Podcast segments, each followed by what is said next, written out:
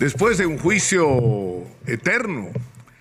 eh, Daniel Urresti fue sentenciado pasada la medianoche. Exitosa. eh, por la justicia peruana a 12 años de cárcel porque el tribunal lo ha encontrado responsable del asesinato del periodista Hugo Bustíos, periodista de la revista Caretas, que fue asesinado y con respecto a cuyo caso ya habían ocurrido eh, dos sentencias contra el jefe de la base eh, de Castropampa en Huanta y contra un miembro de las Fuerzas Armadas, que fue precisamente el que estando en prisión dijo que en realidad no había sido él el que había asesinado a Bustíos, sino que había sido Daniel Urresti. Este proceso ha estado lleno de contradicciones, de un manejo informativo absolutamente sesgado. Es absolutamente claro que ha habido una campaña mediática que ya había declarado culpable a Daniel Urresti antes de que la justicia se pronunciara sobre este tema y que la propia sentencia que me he tomado el trabajo de escuchar a lo largo de larguísimas horas, ella misma está llena de inconsistencias que hacen que uno se pregunte cuánto de esta decisión tiene que ver en lo que obra en el expediente y cuánto tiene que ver del temor de los jueces de asumir eh, resoluciones que puedan ser condenadas por los llamados grandes medios. Y yo creo que esa es una pregunta absolutamente legítima de hacerse en este caso. Pero en fin, Daniel Urresti está eh, sentenciado, está, entiendo, en la carceleta del Poder Judicial y debe ser trasladado en las próximas horas a un penal que el Instituto Nacional eh, Penitenciario eh, decida. Eh, su abogado ha anunciado que va a presentar un recurso de nulidad contra la sentencia con los argumentos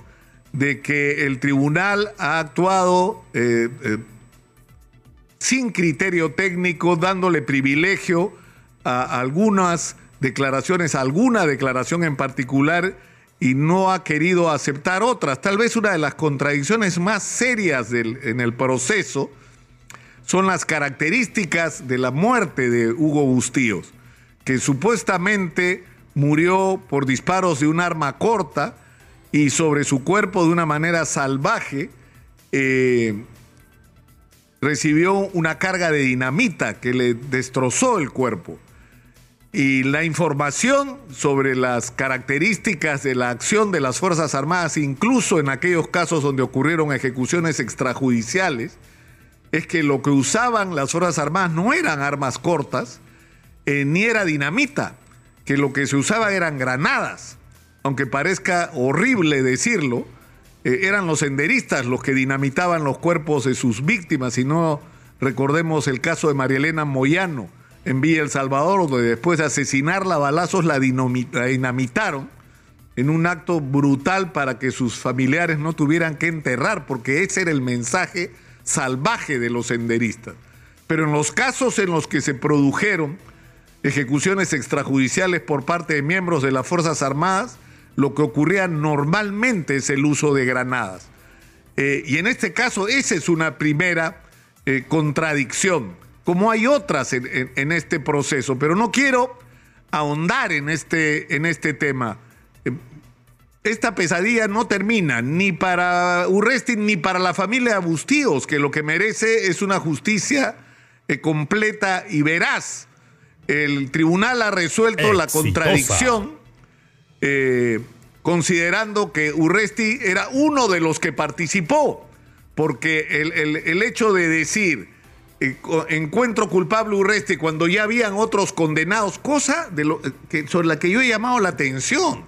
¿Por qué los medios de comunicación a lo largo de todos estos años no han contado dentro de su relato que en el caso Bustíos ya había dos sentenciados? Entonces lo que ha tenido que hacer el tribunal es decir, no, aparte de estos dos que ya fueron sentenciados, también está sentenciado eh, Urresti. Es decir, no exculpa a los anteriores autores, sino suma a Urresti a este paquete de autores anteriores, pese a que el proceso contra Urresti se abre precisamente porque uno de los sentenciados dice, no fui yo, fui Urresti, yo ni siquiera estaba en el lugar de los hechos. Lo que ha pasado además con otra persona que supuestamente participó también en los hechos y que según las evidencias presentadas por la defensa técnica, como le dicen en el sistema de justicia, ni siquiera estaba en Ayacucho, sino estaba recibiendo atención médica en Lima por ser víctima de hepatitis C. Pero en fin, yo insisto en reiterar esta interrogante. Es decir, ¿cuánto de lo que se hace en el Perú en el sistema de justicia tiene que ver con lo que está en los expedientes y cuánto tiene que ver con la enorme presión que ejercen los medios, los grandes medios, eh, en relación a las decisiones judiciales. ¿Cuánto de las decisiones judiciales tienen que ver con el miedo de algunos jueces a enfrentarse a la crítica de los grandes medios de comunicación porque no siguen la agenda o las decisiones que ya fueron tomadas por los grandes medios de comunicación. Lo que interesa y lo que a mí personalmente me ha interesado a lo largo de todos estos años es saber la verdad sobre el caso Bustíos. Yo estuve directamente comprometido en esta investigación. En el primer juicio que se hizo, que terminó con la condena de dos personas, material de reportajes de programas en los que yo había participado fueron usados como material de prueba para la identificación porque entrevistamos a testigos, algunos de los cuales fallecieron luego, y dábamos por cerrada esa investigación cuando Vidal Zambento dijo que Urresti era el verdadero asesino. Incluso debo confesar que en determinado momento, en una entrevista con el jefe de la base militar de Castropampa, el comandante en ese entonces, eh, Vera, eh, me sembró la duda con respecto a si había sido, si los verdaderos autores no habían sido los de Sendero Luminoso, eh, por tres argumentos que me parecieron razonables y que debían ser escuchados. El primero de ellos era la relación cordial que Hugo Bustíos tenía con los miembros de las Fuerzas Armadas, incluyendo uno de los sentenciados por su muerte, que era el propio comandante Vera, con el que tenía Hugo Bustíos una relación fluida y cordial, como han atestiguado todos quienes conocían la situación en ese momento. En segundo lugar, por el hecho de que si uno revisa las notas de Hugo Bustíos sobre lo que estaba pasando en Ayacucho, eran ferozmente críticas a Sendero Luminoso. Es decir, Hugo Bustíos, a menos que la inteligencia militar estuviera realmente en el peor estado en ese momento, no tenían cómo asociar a Sendero Luminoso con Hugo Bustíos, sino todo lo contrario. Hugo Bustíos no era considerada una persona amiga de Sendero Luminoso por nadie que conociera la situación en Ayacucho e incluso muchos temían sobre su, por su seguridad,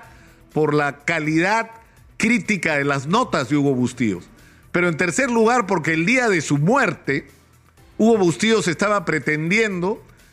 hacer la cobertura de un asesinato que Sendero Luminoso, de dos asesinatos que Sendero Luminoso había perpetrado contra dos personas que habían violado el paro armado que Sendero Luminoso había decretado ese día. Es decir, Hugo Bustíos quería hacer una nota para denunciar estos salvajes asesinatos de Sendero y para ello fue a pedir permiso a las autoridades del cuartel y en particular al comandante Vera para poder hacer esta cobertura que iba a ser evidentemente, como habían sido las notas de Hugo Bustíos, crítica a Sendero Luminoso. Y con esta actitud, lo que estaba haciendo Hugo Bustíos era violar el paro armado. Entonces, y esto era castigado por Sendero Luminoso de la manera en que Sendero Luminoso castigaba este tipo de acciones, con la muerte de una manera salvaje. Eh, yo sé que la justicia ha tomado una decisión, eh, pero yo creo que he sido uno de los periodistas que ha hecho el esfuerzo de seguir con la mayor serenidad y responsabilidad este caso, y debo confesar que a estas alturas y después del tiempo transcurrido, no puedo tener una convicción de quiénes son realmente los responsables de la muerte de Hugo Bustíos. Y lamento que esto sea así porque el sesgo informativo con el que se ha manejado este tema perdió en determinado momento el norte de la búsqueda de la verdad y se convirtió simplemente en una persecución.